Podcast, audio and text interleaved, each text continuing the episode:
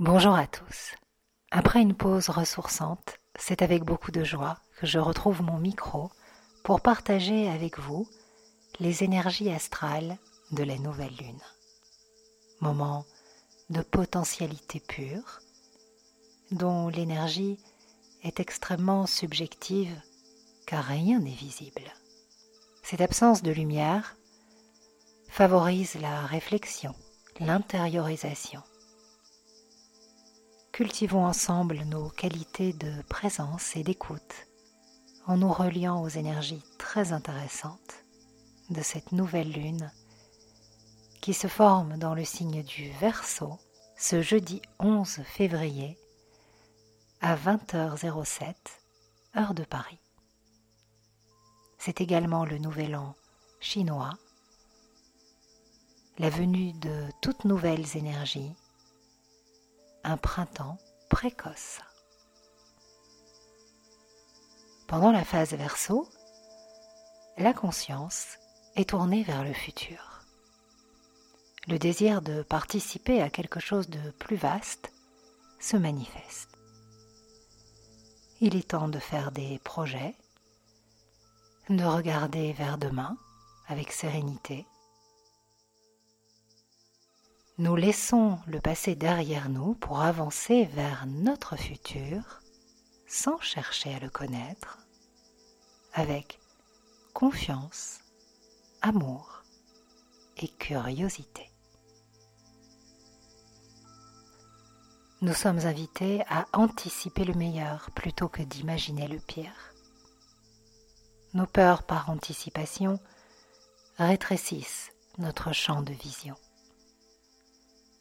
Le challenge, en ce moment, est de rester en contact avec la confiance. Il y a tellement de peur ambiante que nous cherchons avant tout à être rassurés et pour ce faire à connaître notre avenir. Mais la seule chose que notre cerveau survit, qui est aux commandes lorsque nous sommes dans la peur, sait faire, quand il se branche futur afin d'être rassuré, c'est voir le pire pour mieux le prévenir. Une illusion de contrôle du futur qui nous piège et nous enlise dans des visions pessimistes, un état dépressif et la peur de tout ce qui pourrait arriver. Nous tournons en rond et sur le qui-vive, nous nous épuisons. L'astéroïde Pallas, conjointe au luminaire à l'occasion de cette lunaison, nous rappelle que lorsque nous agissons à partir d'un espace intérieur où nos émotions s'agitent, nous ne sommes pas en contact avec la réalité. Nous interprétons la réalité. Pallas pur esprit d'intelligence, nous invite à nous déposer pour trouver d'abord le calme en nous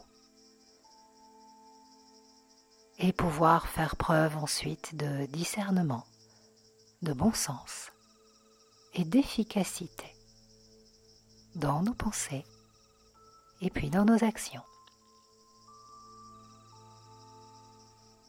Anticipons le meilleur plutôt que de souffrir par anticipation. N'oublions pas qu'avec le verso, le plus prévisible, c'est l'imprévisible.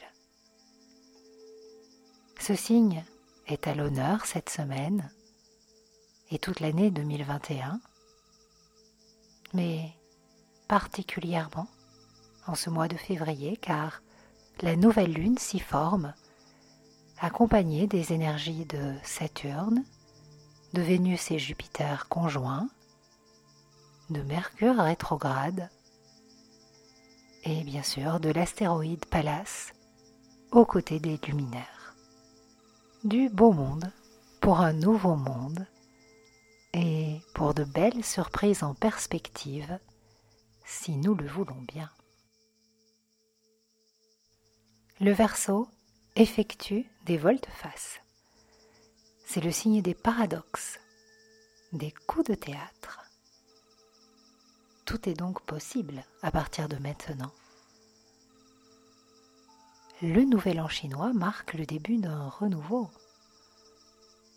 Ce printemps précoce également. Même si les températures ne sont pas au rendez-vous, les énergies changent. Alors anticipons le meilleur afin qu'il nous surprenne. Après tout, si, comme me l'a soufflé mon amie Natacha l'autre jour lors de notre bel échange lumineux, nous sommes les histoires que nous nous racontons, autant nous en raconter de belles des histoires, non? Quelles sont les belles histoires que vous allez vous raconter à partir de maintenant. Mars, au carré du Soleil, nous pose des questions essentielles. À partir de quelle énergie intérieure suis-je en train d'agir?